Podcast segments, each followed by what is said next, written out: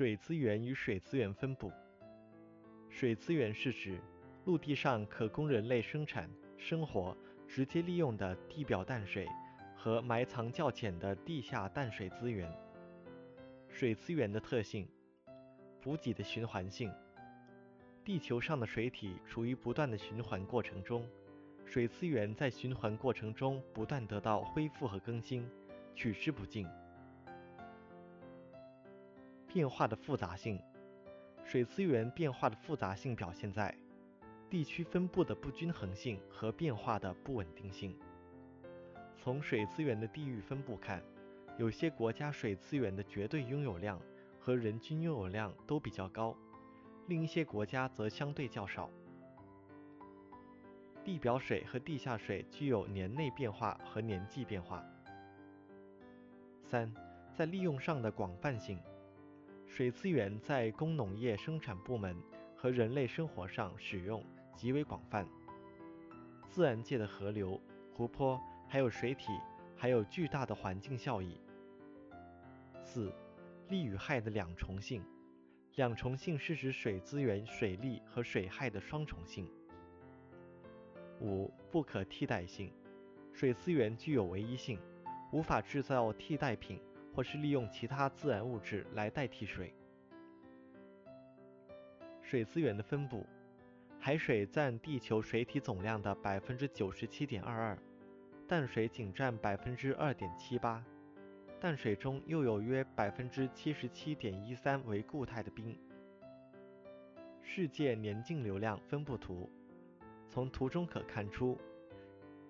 年径流量最大的区域位于赤道附近的热带地区，年径流量在一千毫米以上。亚洲的东南部、欧洲西北部沿海、北美洲西北部沿海年径流量也很高，在六百毫米以上，有的地方甚至可以达一千多毫米。三、受副热带高气压带控制的地区、雨隐区、大陆内部，特别是亚洲大陆内部。年径流量很小，只有五十毫米。水资源短缺的原因，水资源地域分布不均匀及其不稳定是水资源短缺的重要原因。随着人口增长，人均水资源拥有量在不断减少；随着经济的发展，人均需水量在不断增加。水资源的评价。水资源是对一个地区水资源的数量、质量、时空分布特征和开发利用条件的全面分析评价。科学的评价水资源状况是合理开发利用水资源的前提，可为水资源的规划、管理和保护提供科学依据。水资源评价的范围和内容：水资源的来源与分布评价。地球上的水资源主要分布在大气、地表和地下三大空间。对水资源进行评价，必须对大气水、地表水和地下水的状况进行计算和分析。首先来看大气水状况评价。计算分析评价区大气中水汽的来源、来向和强度，大气中的水汽含量、干湿程度和降水潜力。地表水状况评价分析评价区地表水文特征、大气降水状况、地面蒸发状况、河川径流状况以及水分收支盈亏状况。地下水状况分析分析评价水文地质特征、地下水补给特征，计算地下水的动储量、静储量、调节储量和开采储量，确定地下水的可开采量和可恢复量。水资源的供需状况评价，水资源供需状况评价即由供水状况评价和需水状况评价两个子系统构成的评价系统。供水评价子系统由天然水资源含量和可利用水资源量及其形成的可供水量等主要评价因子构成。需水评价子系统由耗水部门的河外用水量。和非耗水部门的河内用水量两类评价因子构成。水资源变化状况评价，水资源的年季变化、平均状况，分析河川径流量、入湖流量、入库流量的持续变化和概率分布特征。摸清洪、涝、旱的规律性。水资源质量评价分类，按水的用途分类，水资源质量评价可分为生活用水水质评价、工业用水水质评价和农田灌溉用水水质评价。按水体的类型分类，可分为地表水水质评价、地下水水质评价和饮用天然矿泉水水质评价。按评价期在持续上的存在状况划分，可分为水质现状评价和水质预测性评价。水资源评价的原则：一、地表水与大气水、地下水相互转换的综合性原则。大气水、地表水和地下水是彼此紧密联系、相互转化的。认识并应用大气水、地表水和地下水之间的转化规律。正确计算当地水资源量，并根据当地的自然条件、用水需求和工程技术条件，选择合理的开发方式与规模，合理的利用水资源。二、水资源量和质统筹兼顾的原则，在进行水资源评价时要统筹兼顾，充分发挥不同水质水资源的效益，避免将优质水资源用于对水质要求不高的用途。还应考虑水资源开发利用后引起的水量、水质状况的改变。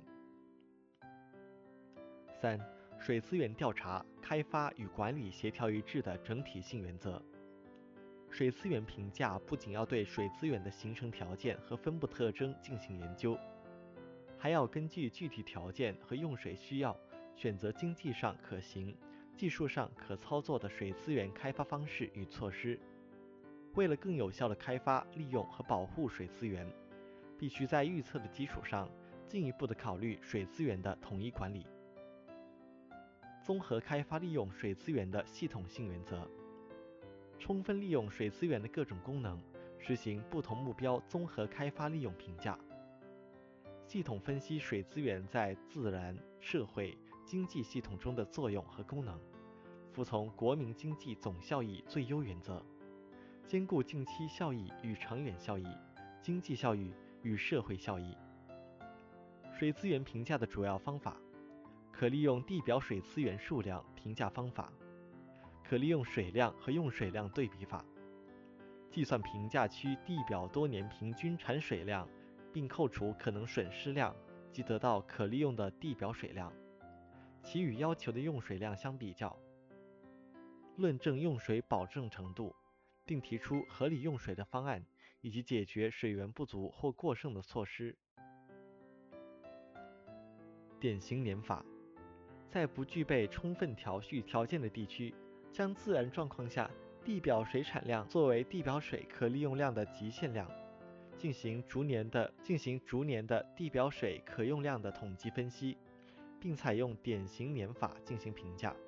常用的典型年法有风水年法。频率 P 等于百分之二十五，以及平水年法 P 等于百分之五十和干旱年法 P 等于百分之七十五。以丰补欠评价法，当河流径流被控制并可多年调节时，可以用以丰补欠评价法。在具备充分调蓄条件，例如已修建多年调节水库的地区。以平水年法 P 等于百分之五十的地表水产水量评价地表水可用水量。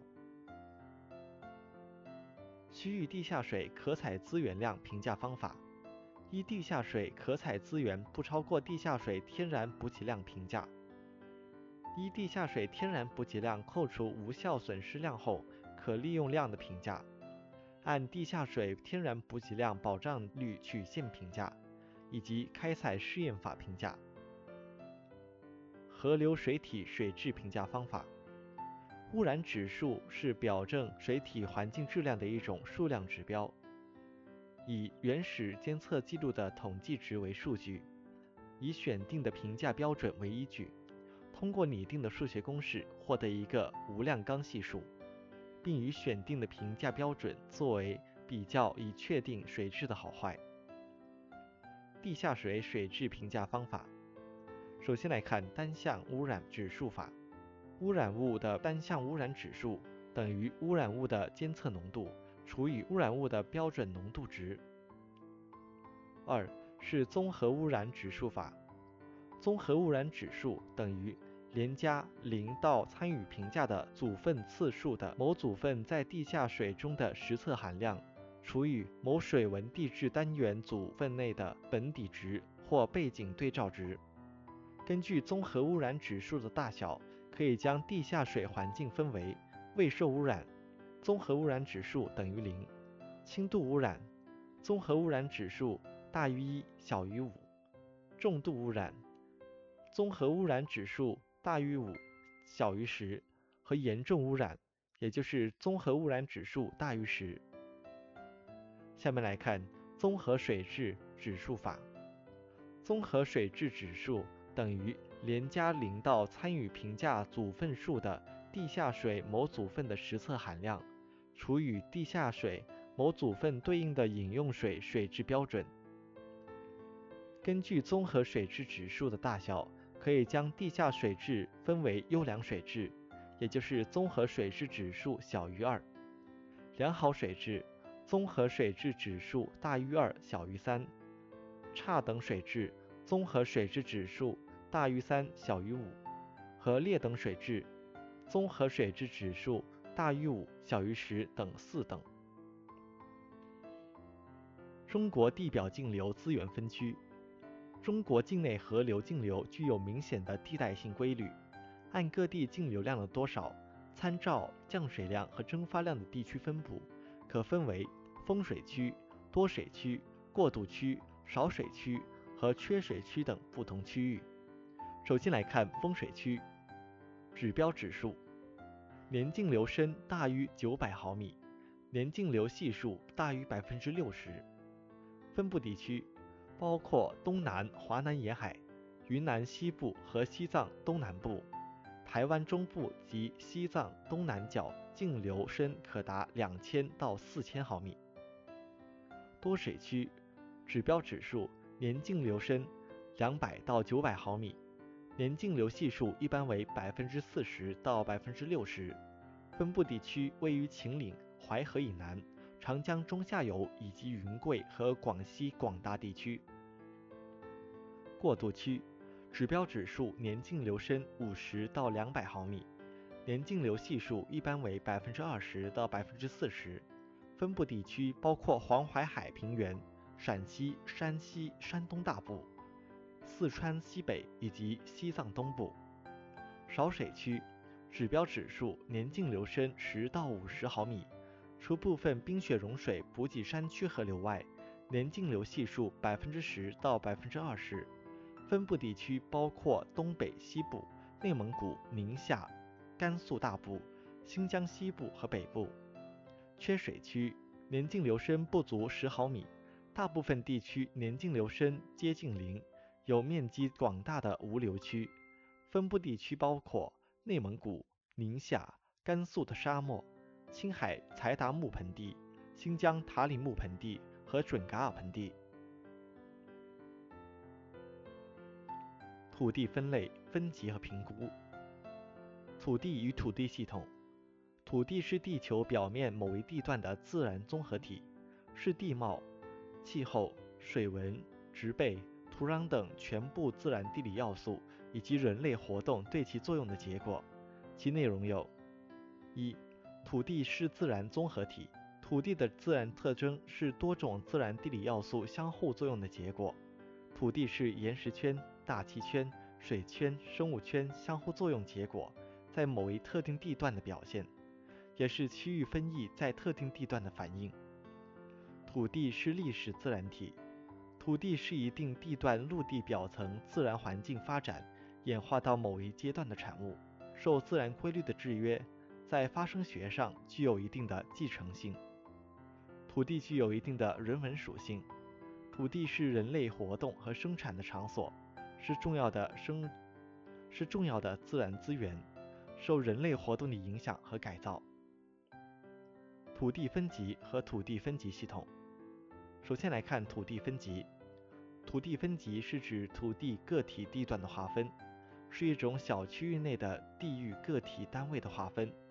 由于地球表层环境是由大小不等的土地地段逐级组合而成的，要深刻揭示它的规律，需要自下而上的逐级研究其特点和组合关系。土地分级系统，象，象是综合自然特征最一致的土地地段，是土地分级的最小单位。象是综合自然地理地域划分的下限，是主。是组成地球表层系统最基本的单元子系统，是最小的不能再分的地域综合体或自然综合体。在象的范围内，各要素都是一致的。县区，县区也称土地单元、地段，是相有规律的组合而成的中级土地分级单位。在县区范围内，物质迁移方向具有一致性。地方。地方是县区有规律的组合在一起而组成的高级土地分级单位，在其范围内没有统一的物质迁移方向。地方表现在几种初级地貌形态单元在其范围内典型的重复出现或彼此重叠的分布。土地分级单位的相互关系及其在地球表层系统的关系，从象、县区到地方，其内部结构从简单到复杂。其内部一致性越来越弱，而差异性越来越明显。土地分类系统与土地类型。土地分类，土地分类是对土地单元的类型划分。土地分类与地球表层环境研究的关系。土地类型的划分过程是研究认识不同地域系统异同的过程，是认识地域分异规律在各个地域。或地段中表现的过程，也是认识各个地域或地段之间相互联系、相互作用的过程。土地分类系统，即对每一级土地单位分别进行类别的划分，各自形成一个类型的系统。一般借助生物分类的方法，以种、属、科等作为土地类型的单位。土地分类系统的表示法，拉丁数序。和英文字母顺序组合的方法，一般用拉丁数序一、二、三、四、五来表示科，用英文字母小写 a、b、c、d、e 来表示属，用阿拉伯数字一、二、三表示种，最后按科、属、种的顺序来表示土地的分类级别及其关系。两列指标网格法，以纵列表示地貌形态，自上而下按低到高列出各种地貌面；横列表示植被与土壤类型，从左到右由湿润到干旱，由湿生到旱生。纵列两列表示一个网格。从理论上讲，每一个格子就表示一种类型，但实际上，土地类型只出现在对角线两侧附近。自然构成一个系统。土地分等和土地评估，土地分等和土地评估的依据，首先是土地的适宜性。土地适宜性是指在一定条件下，土地对某种经济利用的适应程度，一般分为多宜性，即可同时适宜农、林、牧等多种生产；双宜性，即可同时适用于农林牧之中的两种生产，单宜性指只适用于农林牧之间的一种生产，不宜性即在目前的经济技术条件下还不具备利用价值。土地限制性，土地限制性是指某种或某些不利因素对土地适宜性和生产潜力的抑制程度。土地限制性因素包括酷热、严寒、干旱、旱涝。风沙、盐碱、水土流失和劳动力不足等。土地经济效益，土地经济效益是指在一定的经济技术条件下，土地能够提供的有效收益。土地生态效益，土地生态效益是指在某种生产利用方式下，土地生态系统的质量。土地等级体系。其采用的土地等级为八级制，从一等地到八等地，土地的适应性及生产潜力依次减小，限制性因素增加。等级相同的土地，其适应性及生产潜力大致相同。土地结构和土地利用。土地结构是指各种土地类型在某一区域内的组合方法、比例和彼此之间相互联系所构成的格局。土地结构包括各种土地类型的质与量的对比关系。首先来看质的对比关系。质的对比关系是指土地的类型及其组合关系。量的对比关系。量的对比关系是指各种土地类型所占的面积比例。土地结构分类，土地结构可以分成两类：地变型结构和重复型结构。首先来看地变型结构，即各种土地类型在空间上按照一定的顺序依次排列，组合在一起构成一定的序列。例如，山地从下至上的带状组合。重复型结构，即呈相间排列或斑块状分布的土地类型。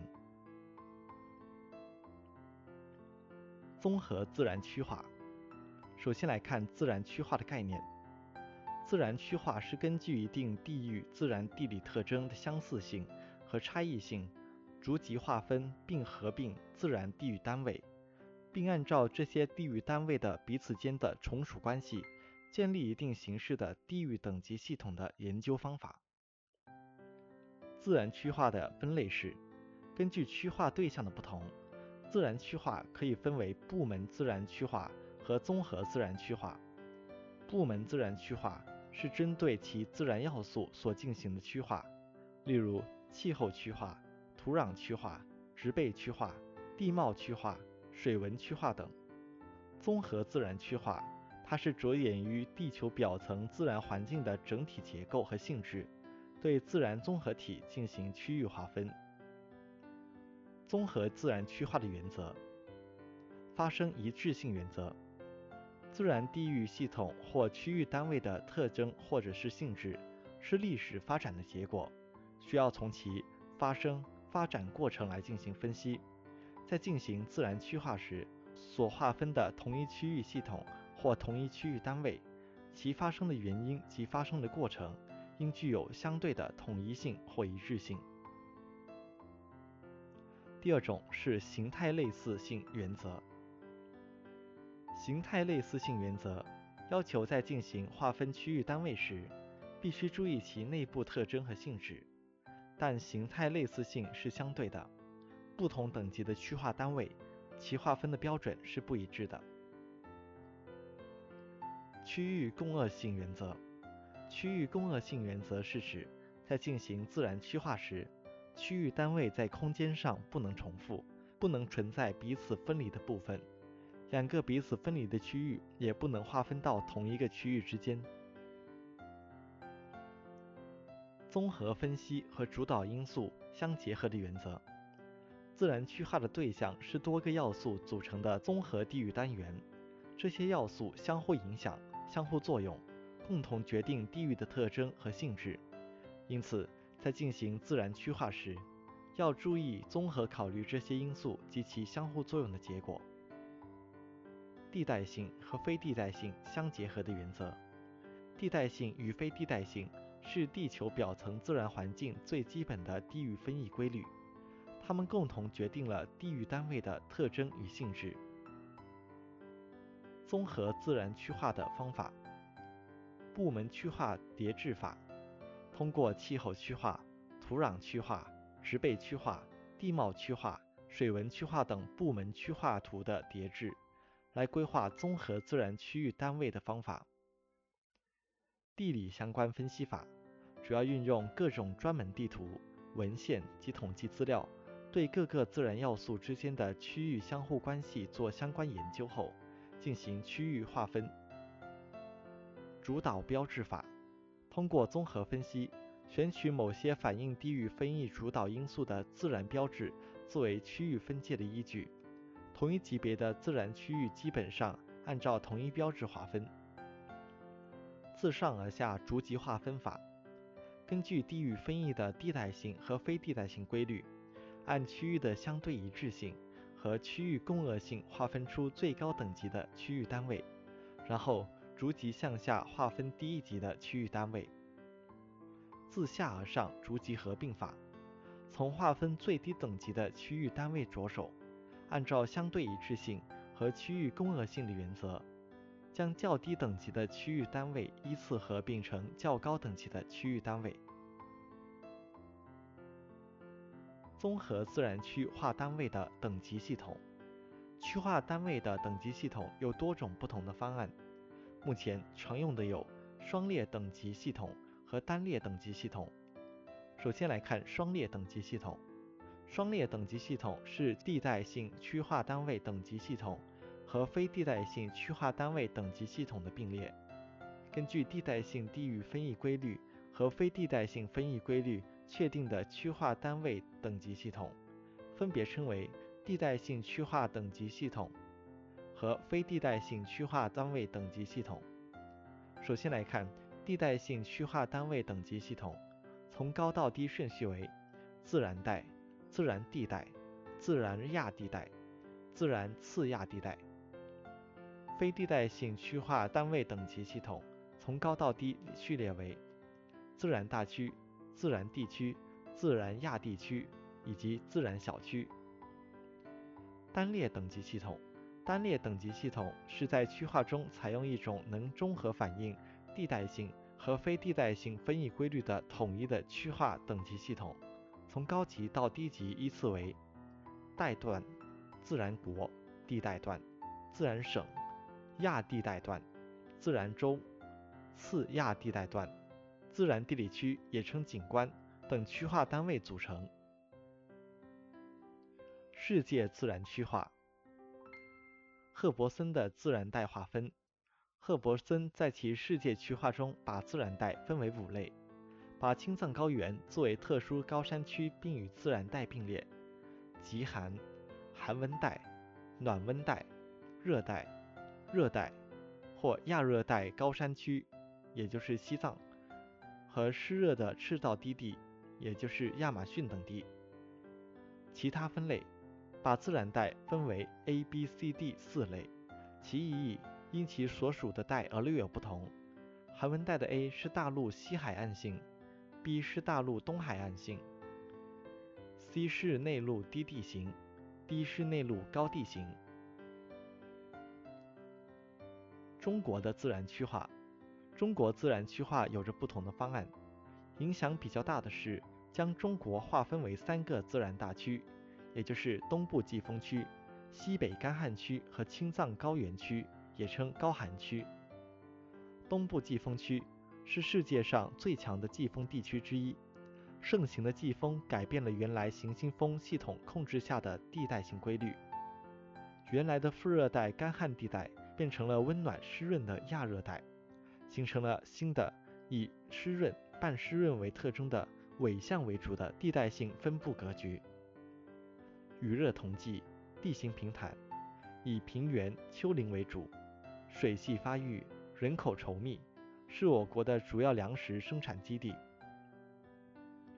西北干旱区最大的特征是干旱，水分不足限制了热量发挥作用。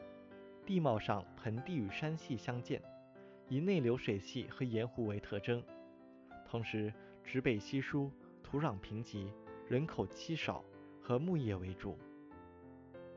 青藏高原区也称高寒区，该区最大的特征是海拔大和气候寒冷。